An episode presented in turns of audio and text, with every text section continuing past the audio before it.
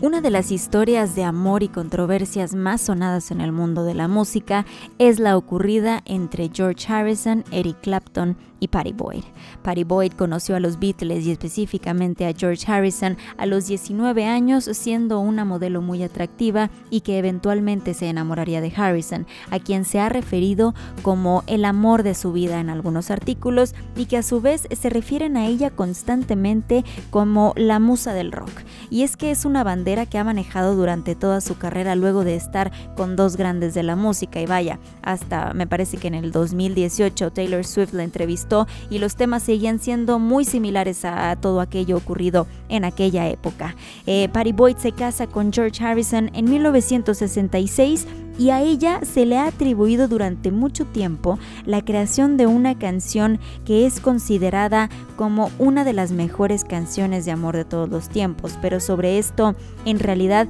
es ella quien lo ha declarado en más de una ocasión, ha dicho que George Harrison fue quien le dijo que la canción era para ella, y estoy hablando de una de las primeras canciones que Harrison escribe con los Beatles y que resultó ser una de las más bellas también. La canción se llama Something, que aparece en el tan emblemático Abbey Road del 69 y es la primera canción que estaremos escuchando de esta, de esta historia, porque durante este periodo Patty Boyd también llegó a decir que tuvo varios problemas de infidelidades con George Harrison y de manera simultánea existía un amigo muy cercano con el que estaba trabajando George Harrison y que había expresado un interés muy fuerte en ella. Y este amigo resultaba ser nada más y nada menos que Eric Clapton que escribió dos canciones que han sido siempre relacionadas con esta modelo. Resulta que Eric Clapton se enamoró de tal forma que primero en 1970 lanza una canción llamada Layla con Derek and the Dominos, una canción inspirada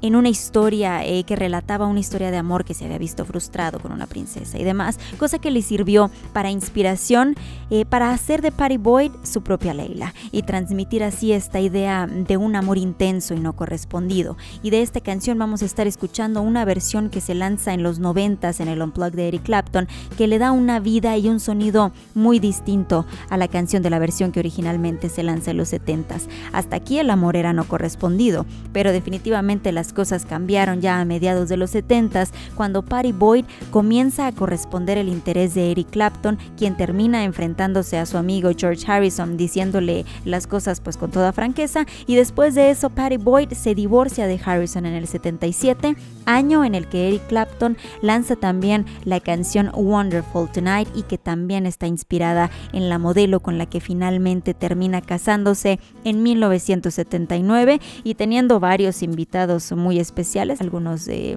los Beatles, el mismísimo George Harrison entre ellos, y que en palabras de Boyd, también el matrimonio de Clapton fue un matrimonio complicado en momentos porque dice que abusaba mucho del alcohol, entonces esto lo hacía de alguna manera también indomable, pero definitivamente se enamoró muchísimo de la mujer que llaman tanto la musa del rock, Patty Boyd. Y entonces vamos a escuchar estas tres canciones eh, para abordar la historia: Something de The Beatles, Layla y Wonderful Tonight.